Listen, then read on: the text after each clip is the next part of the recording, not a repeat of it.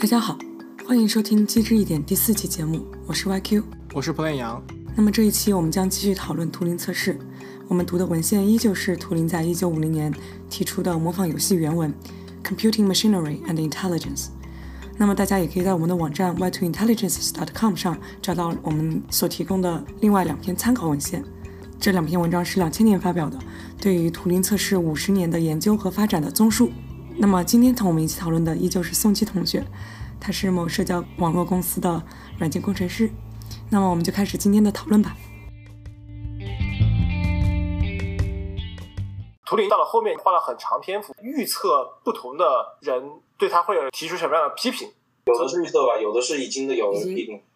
这些预测的批评里面，我们还是可以看到他还是有想到，就是说机器能不能思考这个原本问题的，他还是想要继续论证或者是 argue 说这个测试是有效的。我大概总结一下，就是对图灵测试的批评大概分为六种吧。就是首先第一个是无脑批评，就是你不要跟我说什么这种模仿游戏，机器就是不可以思考，对吧？有很多很多原因，反正机器就是不可以思考。你不管做什么样的测试，我都认为机器不可以思考，这是第一种无脑批评。第二种就是攻击图灵测试是不是有效的，这种基本思路就是说找出各种各样的测，就是各种各样的漏洞，然后试图来说明模仿游戏不是在测试这个机器是不是在 think，所以这个图灵测试本身是没有效果的，就是你通你通过也好，不通过也好都没有意义，对吧？因为你你测这个东西，你的这个操作性定义定你所反映的这个建建构不是你真正想讨论建构，这第二类的批评。第三类的批评就是认为图灵测试太难了，就是他们通过自己的想象力发现你总你你这辈子就是你是看不到图灵测试的被通过的可能性的。第四种批评就是觉得图灵测试太容易了，他们可以想象出这种很多这种欺骗的手法，然后这个机器就可以即使没有智能也会通过图灵测试。第五种批评就是说讨论图灵测试到底是不是一个必要性的条件，对于智能没有图灵测试是不是这个就就不反映这个机器有智能了。最后一个批评一般就是图灵测试是不是个充分性的条件，就是你通过了图灵测试，能不能说明机器是是能思考的？就我现在看到的基本上就是这六个大类，对吧？我们就从最简单的开始讲起。先讲今天不管你做什么测试，我就是认为机器不可以思考。第一个就是那个神学上面的反对意见，就神学上面就会不认同这个测试。上帝的归上帝，凯撒的归凯撒。不管他。OK，图灵认为神学方面的这个论证方式就是说，人类能够思考是因为人类有灵魂，然后灵魂是上帝给的，上帝给人类的，所以上帝只只给了人类这种灵魂，所以只有人类可以思考，然后其他东西都不可以思考。你是说你在说图灵的观点？我说的是反对图灵的观点。哦，哎，我不记得他是怎么说的，他他应该是说那个。就是机器也是可以接受这个灵魂的嘛？就是假设真的有上帝啊，或者是什么，就是他当机器成长到了一定的智能程度了之后，上帝觉得，哎，这个机器也能感受爱，哎，何不赐予它一个灵魂呢？我对这种 objection 非常不屑。我觉得就是因为有不同的人的信仰体系，嗯，所以就是说不同的信仰人的信仰体系之间。我觉得我还是主张就是互相尊重。我是尊重他们的想法，只是我 我没有说你，我只是不会去跟这也是我我刚刚为什么我我觉得说上帝的归上帝，就是说在你的领域如果是这么定义的，那那这样定义就是正确的，就是这你的信仰 OK 的。嗯、所以说图灵可以很简单粗暴的说，那这个我们讨论的不是这个范畴，他试图用博爱的范畴让这些信上帝的人对机器产生博爱。这个其实蛮了不起的，就是他，就真真的是想要争得更多人的关注和支持。他不会觉得哦，有些人不支持，那我就算了。他并没有这么想，他觉得这些人也也可以争取，他也可以认为我的想法是对的。也就是说，他们也能够在他们的价值和呃理论体系当中，能够接受机器能思考这种这种事实。但是我是觉得这个是没有办法说得通的。不可能说服对方的，即便你说 OK，我们现在有机器这样一个合适的载体，那上帝为什么不给他灵魂，对吧？但是我觉得人为什么认为 OK，上帝造了我，只有我们人类有灵魂，其他任何事物没有灵魂，只有人类有。我觉得这是出于一种对自己自身独特性的追求，而不是说是真的觉得其他的动物就真的不可以有吗？如果你你不是做这个工作，不是做图灵这个工作，你也可以从这个出发点去改变他们的相信的方式。就是基督教很多分支，就是也会有一些不同的观点，对吧？有的教他们就只信上帝，不信耶稣啊。他们觉得上帝就上帝，没有谁能代表上帝。基督教觉得那耶稣可以代表上帝，你可以创创造更多的新教，基于他。你觉得，呃，凡人也可以代表上帝，然后甚至机器，这都是这都是可以的。图灵可能不能真正的说服这些人，这是另外问题了。我觉得图灵也不能真正的说服。以下所有那六种反对他的人，他们反对他就是，要么就是有自我的偏见，要么就是有自我的利益立场。我们还是 take 我们自己的立场吧。我没有看出图灵像宋经理说的他那么 nice 的争取所有人，我觉得他就是怼回去了。他可以想象神学理论有这样一个观点，然后会有这样一个论证方法，然后他其实我觉得他其实不信这个的，就是他希望在神学阵地上用神学的逻辑来反对。就是神学上面的对他们的 argument，图灵的基本假设还是说我一定要怼回去，但是我不会随便乱用地图炮，我会用和你同样的你听得懂的语言，然后我反驳你。如果你可以再反驳我，那你也要用那个语言反驳我没有关系。但是我已经在同一个阵地上面，我要把我要把这个阵地都拿下来，我站在这个阵地上面，我把它拿拿下来的。对啊，对啊，这是我刚刚说的嘛。然后他这种这种方式，你认为他是？呃，温柔的讲还是很严厉的讲，但是他的说话的方式，他的态度是在这里的，对吧？总比他就是一有的神学怼我，我不置评价。二开始了，至于他的说话方式，那你可能教他沟通技巧。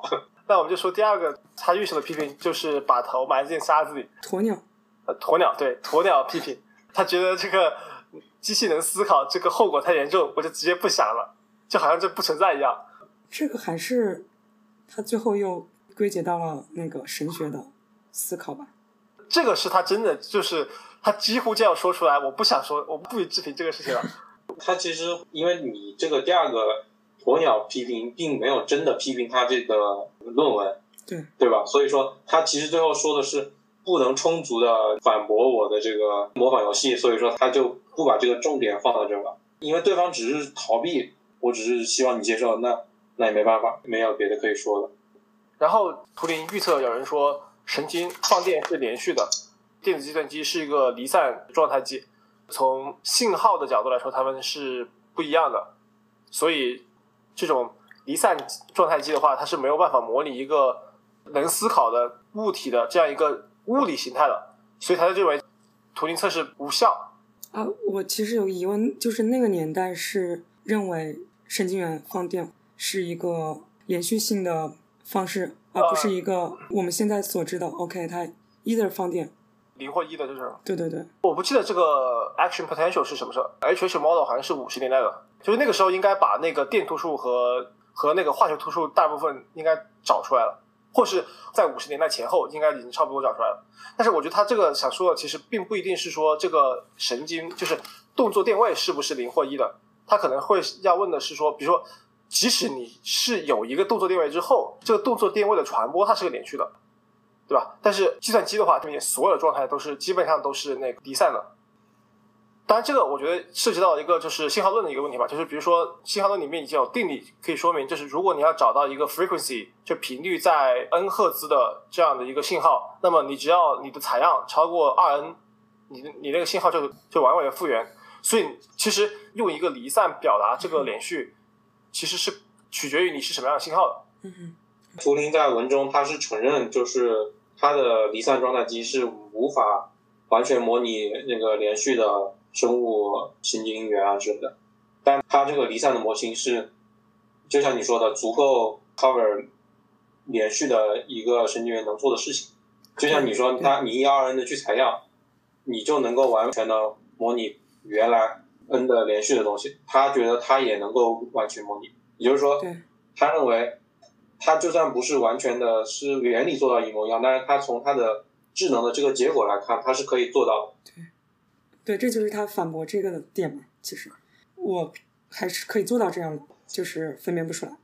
换一种话就是说，连续信号到底在人产生智能的这个这个现象上，到底是不是有充分的或者是必要的条件呢？有可能它就是一个无关条件，或者是一个 contingency，就是说它可能并不扮演什么很关键的作用。对对对，对吧？就是这个，我抛开另一个话题吧，就是真的有连续这件事情吗？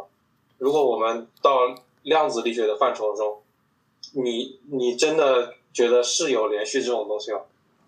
数学上是有连续的，是数学上是有连续的，但是它是不是说我的储存量足够大，我的有有状态足够多，我就可以做到让你看不出来我是离散的，我就是连续的。就是连续 until until some scale 是吧？对是到现在大家基本上知道量子力学之后，就是对这个连续和离散这个问题有了更多的讨论吧。这个东西就是对于科学的思考，就是科学永无止境，就像你这个离散和连续是一样的，就是永无止境。你你你可以说它从数学上它可以积分积出来是变成连续的样子，从数学上是是理论可以实现的，但是物理真实世界可能没有这回事。那你只是一个从数学上的抽象抽象出来的东西而已。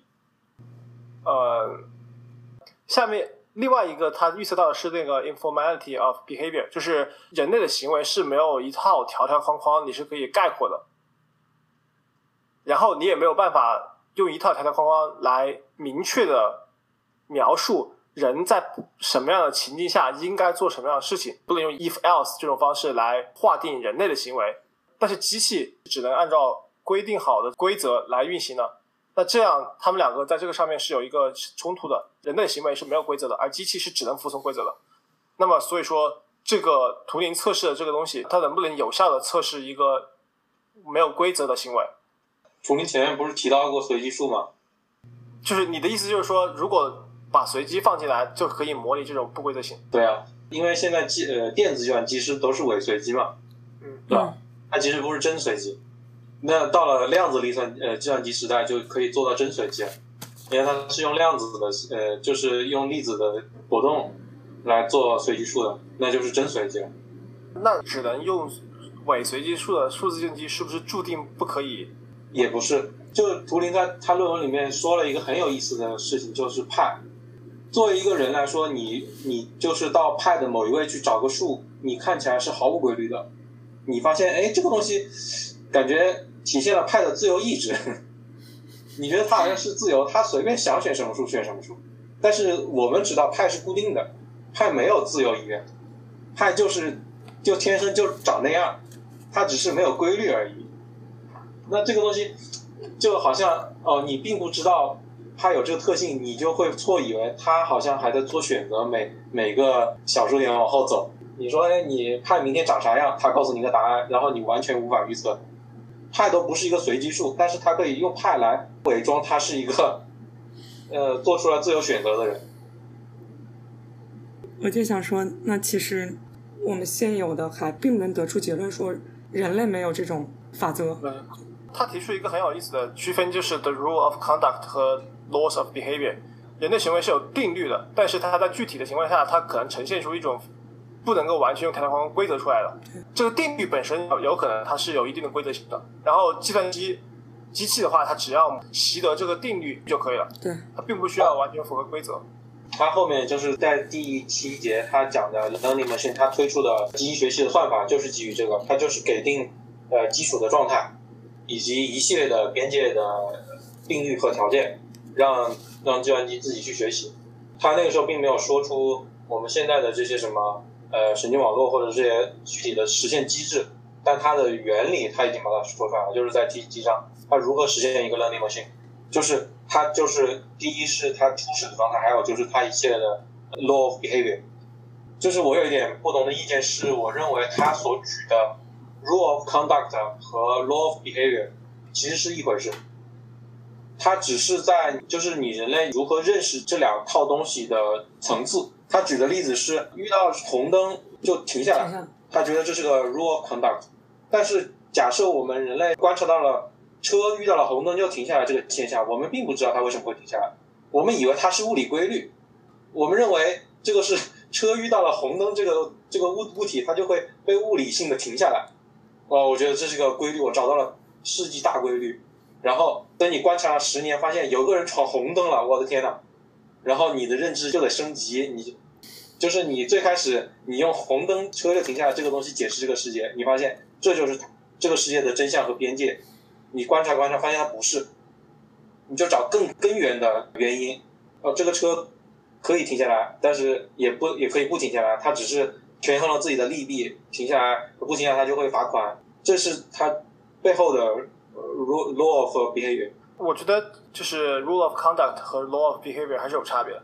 行为上，这 law of behavior 就是行为上的这种定律，是人作为这种自然的自然规律，而 rule of conduct 可能是一些社会习俗，或者是在一种特定条件下，就由社会或其他的这种文化所规定的要求。比如说三拜九叩就是 rule of conduct，你看到一个上位者，你要跪下来，然后跟他磕头，这是社会礼仪所规定的一个规则，并不是一个人类的行为上面的规律。就是没有一个行为上的规律是一个人看到另外一个人，然后就真跪下来了，这这不符合人类的这种行为上的定律。对，但是它确实是守则。如果这样从这个层面说是对的，但是我的意思是从他所做的 learning machine 的这个模型来说，我认为就是他的意思就是说，我们不要把边界条件定为哦一个人见到另一个人就磕头这么死的规定。因为这个规定不是死的，这个规定虽然是我们的习俗，但是它是有成因的。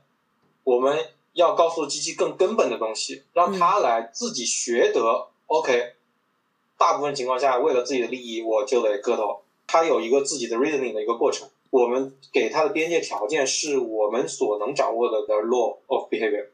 嗯，对，嗯，以前的很多软件都很就是 arbitrary 的说，哦，只要你点了啥，它就出啥。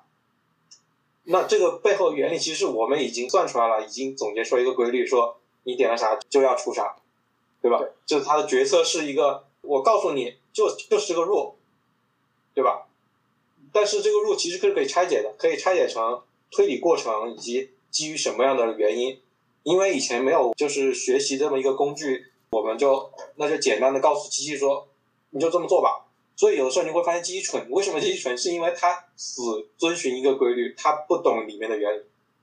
那它所倡导的 learning machine 是是把最基本的边界条件给你，然后让让你去去进化，让这个机器去进化。他认为这样子的进化出来的 learning 的 machine 可以达到它的就是这个智能的这个机子能够突破测试的这么一个这个条件。如果 conduct 去去建这个机子，它肯定通过不了托尼测试。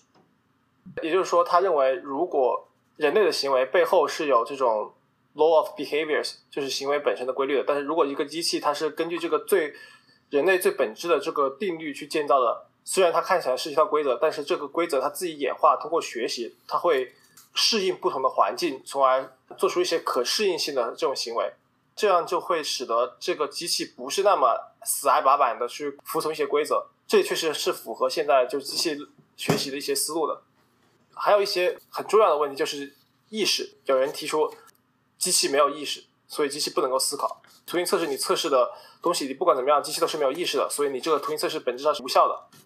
这个我觉得其实是很多人直接或间接的用了这一点来攻击图形测试。比如说中国屋，基本上是一个思路，回归到底就是人有意识，所以人能思考；机器没有意识，所以机器不能思考。我觉得就是第一吧，我认为意识和思考其实是可以区分开来的。就是你经常问我一个问题，就是一个人他可以不需要那些情感和意识，他还是能够理智的做一些事情。从这个角度来讲，人不需要那些情感和意识，他能够理智的做事情、思考、决策。在这个层面来讲，他是有一定的智能的。就是智能可以在没有意识的情况下存在。啊、一一部分的智能，就看我们的这个定义在哪里。我记得你以前就问过吧，就是人其实不需要那些情感或者是感受或者是自我意识，他他依然可以做出这些正常的反应，可以做出决策、理性的思考，就不是完全重合的。我觉得这个概念，还有一些领域就是呃人类是做不到的，对吧？像像现在这种围棋下的这么好，那这个东西都已经超越人类了。那超越人类的这部分的智能，你还是要把它算作智能的。对，所以说它其实不是一个完全重合的集合，有一定的中间合集，也有也有不各自不同的地方。图灵好像在文章里就是他也承认，就是没有搞懂这个到底是什么东西，但他好像的立场几乎也就是说，呃，就算是没有意识，他也是能够完成他的这个游戏。他提出了一个关于意识的一个最极端的看法，就是唯我论。你说有意识才能够思考，那你怎么知道别人有没有意识？那你唯一能够知道有意识的就是你只知道自己是有意识的。如果这样的话，只有这个机器自己知道机器自己是有意识的，那才能通过这个测试。那机器是没有办法让别人知道它有意识的，机器也是不知道别人有意识的。那这个回到人来说，这是一个心理学或者哲学方面一个很有意思的问题，就是你怎么知道另外一个人他是有意识的？就这个东西。就是图灵说的很好嘛，就是说 A 觉得 B 没有意识，A 觉得自己有意识，那 B 觉得 A 没有意识，B 觉得自己有意识。为了很好的交流，不如大家都觉得大家都有意识。这个这样的方式推动社会的和平发展。啊，这个是从社会学层面，它呃展现了它的高度。但是我觉得从另一个方面，从科学的角度讲，这个其实是这个其实是符合。就是奥卡姆剃刀原理了。你你只知道你自己有意识，这是你唯一的已知条件。那么，怎么样用最少的假设来推断别人有没有意识？那就是别人也有意识，就是他和你表现的一样，一样的聪明，一样的能说。然后你是有意识的，那么你如果觉得他没有意识，你就要假设很多东西来证明他没有意识。但是如果觉得他有意识，你需要的假设就更更少。这样认为更省事儿，更符合那个原理，然后这样做也更能够推动我们这个社会的发展。那按照你这个说法，那完全只要如果一个机器做的东西跟你一样，甚至它长得都跟你一样，然后它能够行为上跟你一样，就是你观察到的这个一个机器人都跟你一样。如果机器和人表现出来的行为是一样是一样的，然后这个人你觉得他有意识，而机器你觉得没有意识，你为什么要用？一个不同的标准来判断机器有没有意识呢？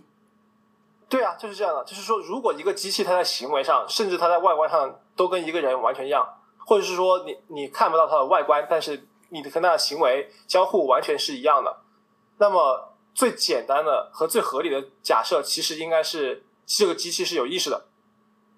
没错。嗯哼。对啊。你这个就是符合它的 intuition 啊。那这样的话，通过图灵测试就直接不仅仅说明这个机器有智能，还甚至可以测试出这个机器是有意识的。你觉不觉得？不能严格的测试啊。就是说，它可以 maximize 你的 likelihood，就相当于你做一个二分的推断，然后在这个二分推断中，你觉得它更有可能它是有意识的。你虽然不能从逻辑上非常形式化的证明这个它有意识，但是。在那个世界中，在一个机器能够完全跟你互动的好天衣无缝的情况下，对你来说最有意义的这样的假设就是它有意识。对对，更更容易大家生活，就它也就是图灵所认为的，大家更容易 communicate 的最直观的假设。那么他就大家都觉得这个东西跟我们一样，没有什么区别。你为什么一定要一定要说它不一样？你要说它不一样，大家就会脑子就会很乱。就就会想，为什么不一样？这个不一样吗？这不就是你会产生错觉？当你产生错觉的时候，就是 go against 你的直觉。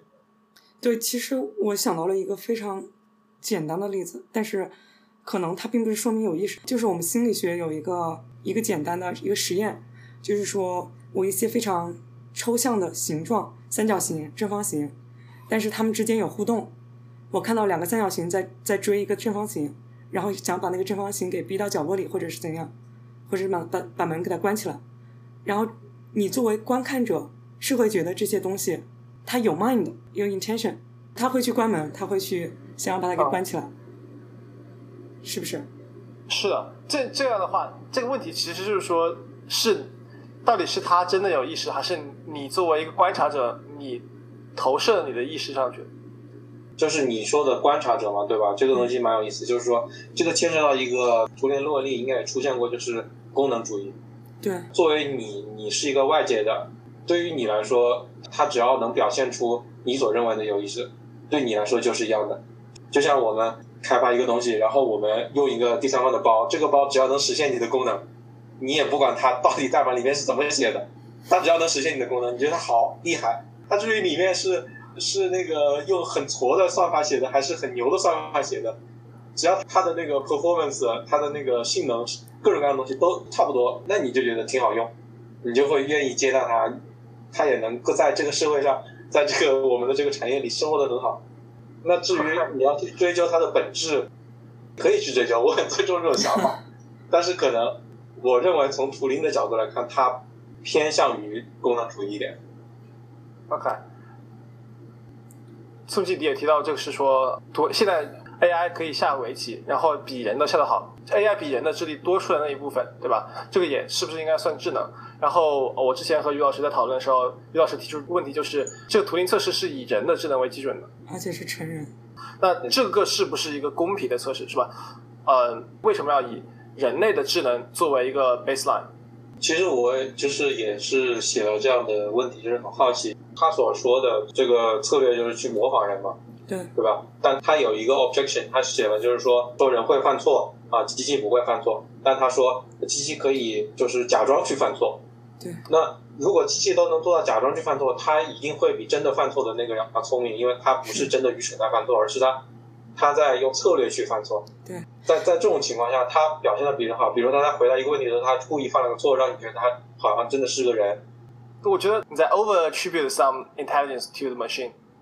比如说你刚才说的是机器会主动去骗这个人，对吧？然后使得他故意犯一些错误，然后使得人就去知道他是他可能是人而不是机器。但是机器要实现这个完全不需要故意骗人，这个算法完全可以是以人类的这个 population 作为一个 benchmark，然后它这个算法本身就是模拟的一个概率上的这个平均值。比如说他做数学题，他可能知道人做这样的数学题平均犯错百分之五，他就随机一个百分之五的 trial，然后给他一个错误答案就可以了。对，就嗯所以那所以他是不是又引入了一个随机数？他本可以不用随机数，他每次都犯对，是不是他更简单的就实现了他的最好的智能？他现在还要引入一个犯错随机数，复杂了他的系统，并且降低了它的智能程度。只是为了更像人。因为它的目标函数是像人啊，啊、它的目标函数不是做对嘛，所以嗯这个时候它引入随机数，我觉得它并不是更聪明的，而只是优化它的目标函数了。它目标函数就像人嘛，但是现在问题就是说，这个目标函数是否合理？比如说，是否应该把人作为一个目标函数去优化？可以不作为人，但是就像我前面说的，做拿一个人来说的话，更容易把这个 benchmark 给找出来。我觉得就从始至终到现在为止，周记里就采用非常实用主义的思路，就是就是 真的是这样，因为你你不用人的话，你用什么去定义它这个游戏？用什么定义它这个游戏就很难啊。对，还是主要是我觉得对于智能，我们现在的局限就是在于说，哦，人类有智能。我其实还有个问题，就是接着刚才说那个，他是不是在骗他这一点？因为他原始的模仿游戏其实也是说，OK，我要 trick 这个人，让他做出错误的判断。我如果是机器的话，但但是如果说就是我各种不同的模拟游戏，比如说我这个游戏是要模拟呃女性，然后另外有个一个游戏我的身份是要模拟一个男性，在另外一个游戏我要的我的身份可能是要模拟一只猫一只狗，就无所谓模拟什么，重点是在于我这个机器能够说。我参加这个游戏，我就是要愚弄这个来做判断的人。如果他有这种目的或者是想法，这算是有意识吗？我觉得这个目前来说更有可能是你设设置一个参数，然后调到一个测试中，然后把对应的模型调出来。参赛的这个机器是要知道它的任务是什么的。嗯哼，现在问题就是说，机器能不能自动做到端对端的，他自己选择最好的策略来玩这个游戏。也可以认为是给他一个就是 meta 的数参数了。你还是给它一个参数，然后剩下的一切就可以根据参数做选择吧。但是从行为表现来说，他跟人还是没有区别。就是你还是觉得 OK 是他这样做了一个选择，然后他选了一个最优的策略，然后来玩这个游戏，然后玩的也挺好。那如果是个人类玩家，那不是也是一样吗？我觉得这里有一个很大的这个不公平性，就是你没有办法把人的这个打开大脑去了解他思维过程，但是你永远可以把机器的源代码拿出来，因为你多了这个信息，就会产就会引入偏见。就如果说询问者他是没有办法接触到机器的源代码的，他只能机器一个黑盒子，他直接进行交互的话，我觉得很有可能就会认为跟他交互的是另外一个人，或是另外一个有有智能的这个个体。所以你的意思说，如果能够把人体人脑也能够打开，然后也能够读出来，人你说说到底就是个 AI 是吧？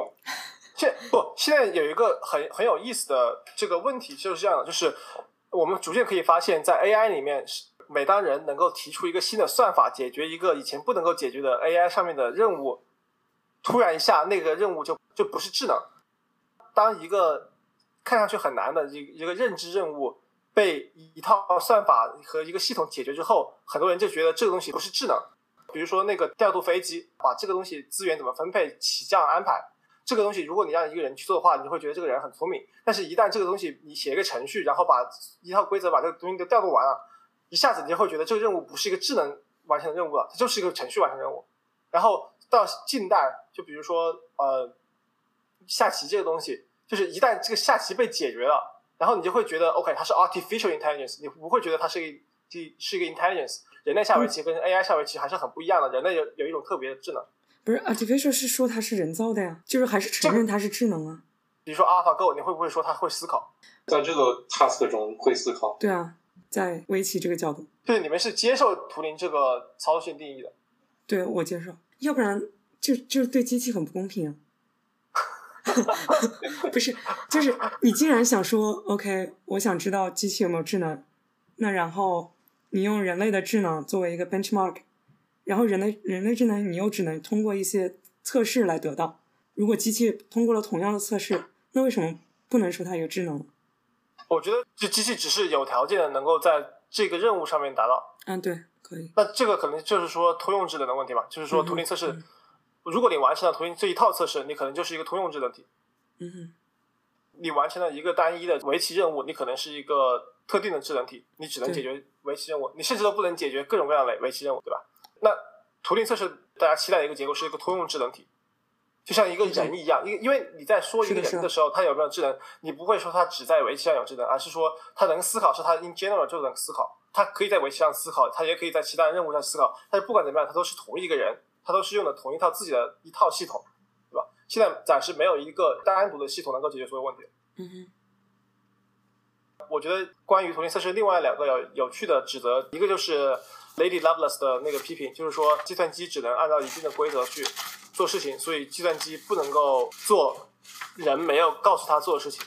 然后，当然，宋记说到这里，我们现在可以产生随机数，引进随机数之后，机器确实是可以做一些人没有我直接告诉他做的事情。但是他们可以就强调说，那虽然有随机数，但是这个随机数本身还是在你的规则里面的，所以也不能完全算是计算机。不再做他被告知要做的事情，就算是人，他也是活在一个框架里的。图灵在一开场就说了嘛，就在那个 objection 里说了，就是天下没有新鲜事儿嘛，对吧？是的。也就是说，其实你你认为你是在创新，其实它是其实是还是在你的呃认知框架中的一个呈现，除非你是在拓宽你的整个社会的边界，除非你去拓展你的 law of behavior。你把你最最根本的 law behavior 给给推推到更远的地方，你就能够产生更新的一层的世界。我还想提的就是现在的神经网络，人已经基本上不知道这个神经网络是在做什么了。就现在像深度学习这种东西，很多很深的神经网络，它现在已经缺失了这种可解释性，所以很多神经网络已经他们的研究者或者他们开发者其实已经不知道这个神经网络在做些什么，或是怎么做的。嗯。就这个已经完全就是可以反驳当时的这种 Lady Lovelace 他们这一波人了。到现在我们还是可以看到很多人站出来说，机器只能执行一条条的指令，所以机器永远只能做那个他们规定要做的事情。但是我觉得近几年来神经网络的产生，应该给这些人很好的上了一课。对，神神经网络只是这个机器学习中的一种算法吧，但是目前它算法的效率最好。然后成功率最高的一种方法，其实就是还是有别的呃算法和实验套路去去做它。我认为它需要符合图灵所提出的 learning machine 的框架。那我们就来说一下图灵是怎么样定义这个 learning machine 的。他没有说的很明白，可能他当时也没有完全很好想法吧。他的意思就是说，他给定一个起始值，然后再给个给定一个教育的过程，但是他没有具体的说这个教育到底什么以什么方式教育的。我们可以知道，在早期的时候，就是在 AI 发展早期的时候，他们都是专家系统嘛，都是 if else 这种这种规矩的。我不知道在图灵这个更早时候，在他的脑海里面，这种教育的方式到底怎么样去让这个这个机器进行学习？因为现在我们知道有统计学习的方法，但是这个统计学习是很后来才产生的。图灵如果他没有死，他会不会把这个统计学习更早提出来？还是说他他完全有一套新的？我们从这个段落，从这个 learning machine 段落，也没有办法很好的理，就是猜测出在他脑海里这个学习方法是什么样子。苏静，你觉得他提出的是一种什么样的学习的机制？因为你一开始说过，就是现在的机器学习也没有超出他当年的这个 learning machine 的框架嘛。因为现在机器学习就是给定给定目标，给定初始状态嘛。然后神经网络就是一个教育的过程嘛，就是不断的运算，然后给那个评价数。啊，评价完了，然后呃调整参数，然后再继续继续弄，然后一步一步的做反馈啊，这这这个其实就是和我们人类的这个教育的方式很像嘛。你你所说的是监督学习是吧？非监督学习也是一样，它是更它可能就更根本一点。图灵这里的赏罚就是 penalty and rewards，就看上去更像一种传统意义上的当年二十年代、三十年代的时候行为主义的那一套，就是你的奖励会增加一个行为产生的可能性，然后惩罚会减少一个行为可能产生性。这个框架的话，有点像强化学习，而不是完全的这种监督学习，因为它并没有说给小孩就是一个目标函数，但是他一开始就说了 the education，如果是从一般的 education 来想的话，又比较像是这种监督学习，所以我我现在也不知道图灵当时在心里想的这种算法到底是更偏向于哪一种。他应该是有目标的吧？他他都提出来这个游戏要玩嘛，他肯定是有目标的。你有一个目标函数，但是并不代表你就是一定是监督学习啊，对吧？就是你如果只是要 maximize 这个目标函数的话，像比如说像 AlphaGo，它就是一个强化学习的框架。对。就如果你这个游戏你只是为了说。尽量的高的得分的话，那可能就把它作为一个强化学习就搞完。它并不要特定的学习。当一个人问这个问题的时候，他给出什么样的特定答案？监督学习在这个图灵测试的框架里面的话，就是说人问这个问题，他要给一个这样的答固定的答案，然后通过这样学习固定的方式和模式的时候，然后来去完成这种监督学习嘛。但这个强化学习的话，就是说在这种情况下，它它的目标函数就是就是说，他要最高的得分，或是骗过最多的人。然后至于你说什么，我不给你具体答案。当时图灵的想象中可能还没有具体的实现方式。嗯，他这个文章只是提出了 proposal，然后提出了一个基本的框架，他并没有具体的怎么去实现。他不是说了吗？他还要工作工作五十年才能把它搞出来，所以他要五十年搞，他肯定不可能现在就已经有了一套完整的成熟的呃方法去弄。他只是觉得这肯定是可能的，他从。一个高度的角度来觉得他他觉得是可能的，然后他用这种很笃定的方式去激励这个世界啊，去把它搞出来。他自己后来也在尝试搞嘛，不是说他后来呃带团队搞了个象棋嘛，然后不咋地。OK OK OK 好，我们最后一个问题就是，你们觉得那个哥德尔不完备定理对图灵测试构成威胁吗？他好像是说图灵机的话。就是不不符合它那个就是 formal 系统，是不是？啊，是的，是。OK，那就是它有它这个不完备，会对它产生智能有影响吗？我觉得他是想说，因为机器存在这个不完备性的问题，所以机器永远无法通过图灵测试。然后图灵就站出来说：“那你你没有证明人这个系统它就没有不完备问题，对吧？”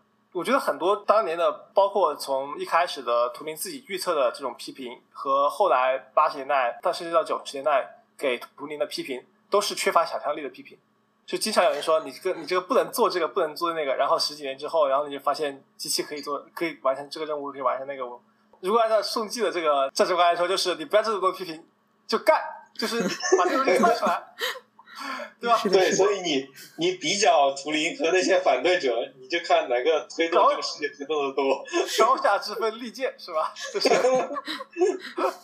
就是，我就我就把这个研究计划这个 research program 已经说白了，说明白了，就是我已经把蓝图画在这里了，你们不要想什么了，你们就去干，把这个搞出来。是的，是的。然后，然后你们，然后其他人，不管你怎么站出来反驳，也并没有提出显著性的这个建设性的就帮助，最后还是图灵以一人之力就展开了这个七十年的研究。嗯。那个，你要不要最后说一下别的思想实验？那于老师简单介绍一下什么是中文问问题吧。哦，大致就是说，我现在给你一个 English speaker，他不懂中文，然后把它放到一个这样一个房间里，然后给他一个类似于就是所有的 instruction 的一本书，然后呢，你用中文用写纸条的形式吧，就是你给他一个问题，然后他会。给你一个回复，他查了那些查了书上的东西，给你一个回复。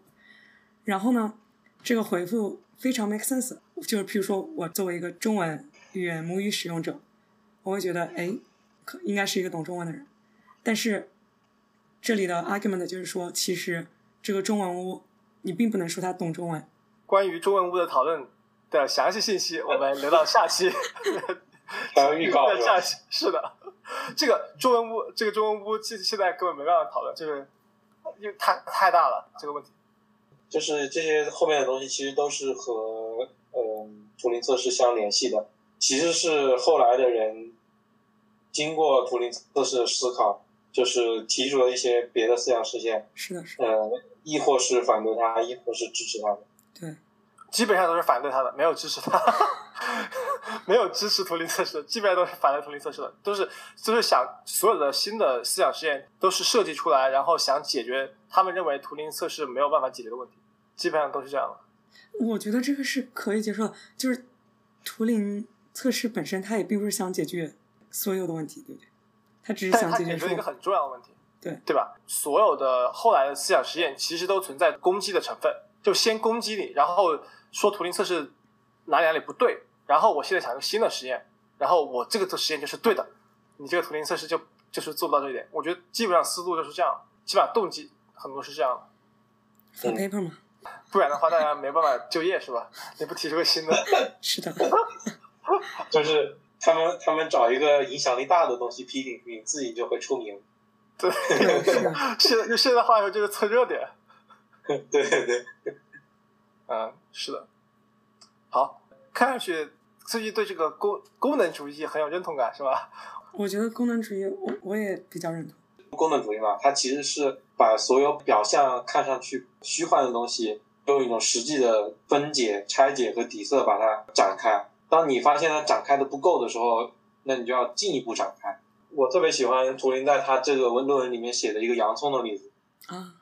可能他的世界观就是世界，或者说科学，就像一个洋葱一样，就是一层层的剥。他认为没有，就是说没有一个剥到最后里面有一个剥不出来的东西，叫做 real mind。他觉得一定就是一直可以剥下去，一直剥到空。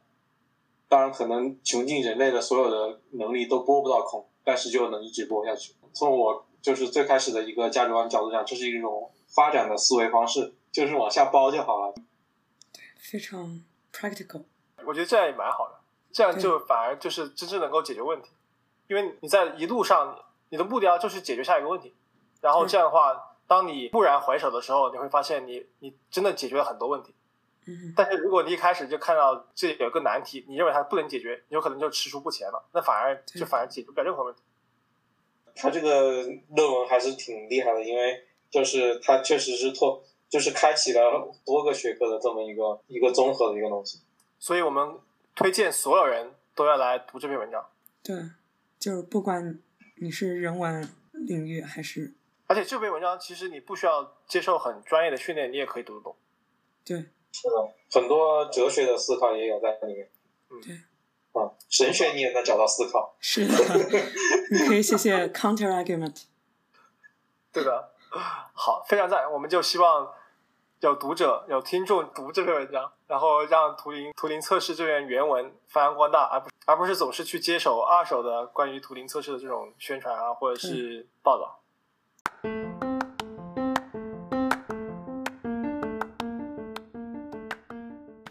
感谢大家收听我们这一期的节目。如果大家感兴趣，可以在 Apple Podcast、Spotify、Castbox、Pocket Casts 等开放平台收听到我们的节目。也欢迎大家订阅我们的节目更新。国内的朋友可以在网易云音乐、喜马拉雅和国内的 Apple Podcast 找到我们的节目。节目在国内的名称会是机智一点（括号 CN）。当然，大家也可以在我们的网站上找到更多关于节目的相关资料。我们的网站是 y2intelligences.com。同时，我们也会在公众号“午后的笛卡尔”上进行节目更新。也欢迎大家给我们写邮件，分享想法、推荐文献和讨论嘉宾。我们的邮箱是 y2intelligences at gmail.com。我们将会在三月一号更新下一期的节目。那么，大家下期见。下期见。